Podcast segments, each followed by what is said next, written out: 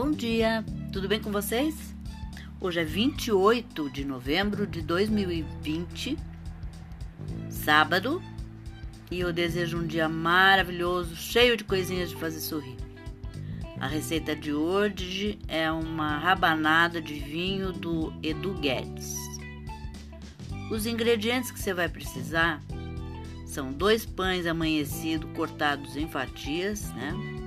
Redondinhos, uma xícara de chá de vinho tinto, três colheres de sopa de açúcar, dois ovos batidos, açúcar e canela a gosto e óleo para fritar. O modo de preparo: misture o vinho com açúcar, passe o pão nessa mistura e retire o excesso. Passe então nos ovos batidos e retire o excesso. Frite em óleo quente, passe no açúcar com canela.